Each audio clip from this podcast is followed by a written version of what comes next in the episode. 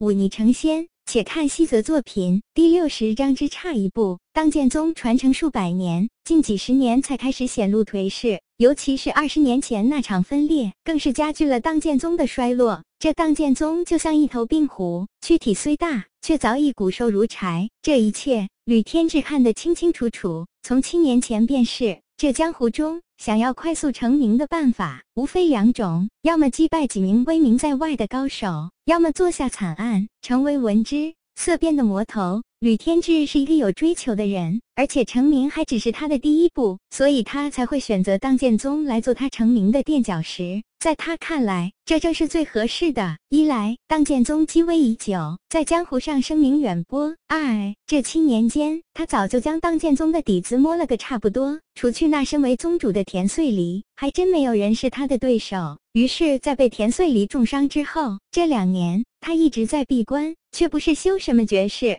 无意，而是在等机会，等一个最适合自己的机会。而在这段时间，他用自己师傅，也就是那位剑神山的主人教自己的方法继续建议。他将自己两年来的建议完全封在了这把剑中。可以想象，一旦剑出，将会是怎样的石破天惊。其实，这续藏剑意的法子，并非是为了藏剑千日一朝爆发，而是为了养剑。将自身与剑完全契合，达到那剑人合一的地步。可惜他吕天志从来就不是极有耐心之人，这一点那老剑神早已看穿，说他太过急功近利，不会登顶那剑道巅峰。可那又怎样？宁空浩资质算不算好？能够闭关直至突破五尊境，算不算耐心极佳？可这有什么用？还不是因为一个女子。便落得个永不可破五黄境的下场，而且这江湖中人最是健忘。即便当年天资卓绝到人人传颂那句“天下剑术谁人高，生子当如宁空浩”又如何？二十年后，这当年无人敢与之比肩的天才，还不是败在了自己的剑下？此刻机会终于到来，而且一切如他所料。顺利的击败两位守山的当剑宗五尊境高手，距离自己的目标便只差一步。吕天志放眼四顾，心中豪气顿生。这盘踞岷山数百年的偌大当剑宗，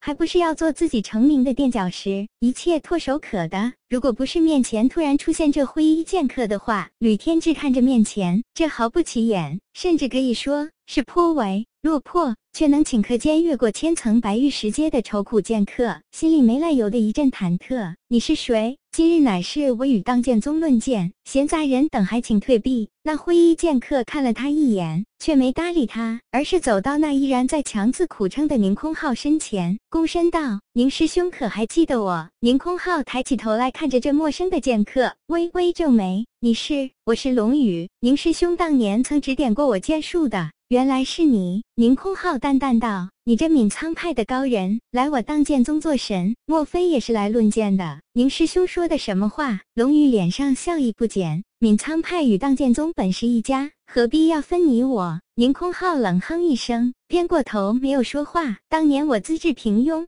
始终不得剑道之门而入，是宁师兄指点于我，才有了我的今天。今日龙宇习剑略有小成，便来报答宁师兄。当日指点之恩德，龙宇转过身，直视着吕天志，傲然道：“剑神弟子，你可敢接我这当剑宗最末等弟子几剑？”吕天志握紧了手中的银色长剑，他最不喜欢的就是这种意料之外的突然状况，尤其是在自己这密谋了数年的局就要走完最后一步的时候。来者不善，吕天志深吸一口气，开口道：“你说你是这当剑宗弟子，可有凭证？”无需凭证。龙宇笑道：“我二十多年前便已经是这当剑宗之人，而且当剑宗从来没有将我除名过。那么以前是，自然现在也是。”吕天志眼神阴沉，将手里的剑再次提起，开口道：“那便请。毕竟是剑神弟子，而且他这一路走来，靠的可不仅仅是运气，而是实打实的实力。他用的乃是那藏风养剑之术，这本是极耗时的水磨功夫，追求的是那剑人合一的境界。可惜。”他却用来蓄藏剑意，一招爆发，蹲的是舍本求末。但你需小心，这毕竟是数年积累起来的剑意，不可小觑。多谢宁师兄提醒。不过，要比剑意，我还从来没怕过。龙宇缓缓将自己那把看起来破破烂烂，却一出鞘就将那店小二冻得通体冰寒的剑缓缓抽出。只见那剑身古拙，成身黑色，竟是一把未开封的玄铁剑。宁空浩眉头皱起，这玄铁剑虽然少见，却也绝不是什么太厉害的兵器。比之自己手里这把灰狼，实在是差了不是一个档次。更何况是吕天志手里的那把利器谱排名第十七的银月仙。这把灰狼借你，宁空浩身体晃了几下，却终于还是站了起来，将自己手里那把利剑递给龙宇。只是龙宇却笑着摇了摇头，不肯接剑。宁空浩不悦道：“这一场比试至关重要，不可大意。”我知道。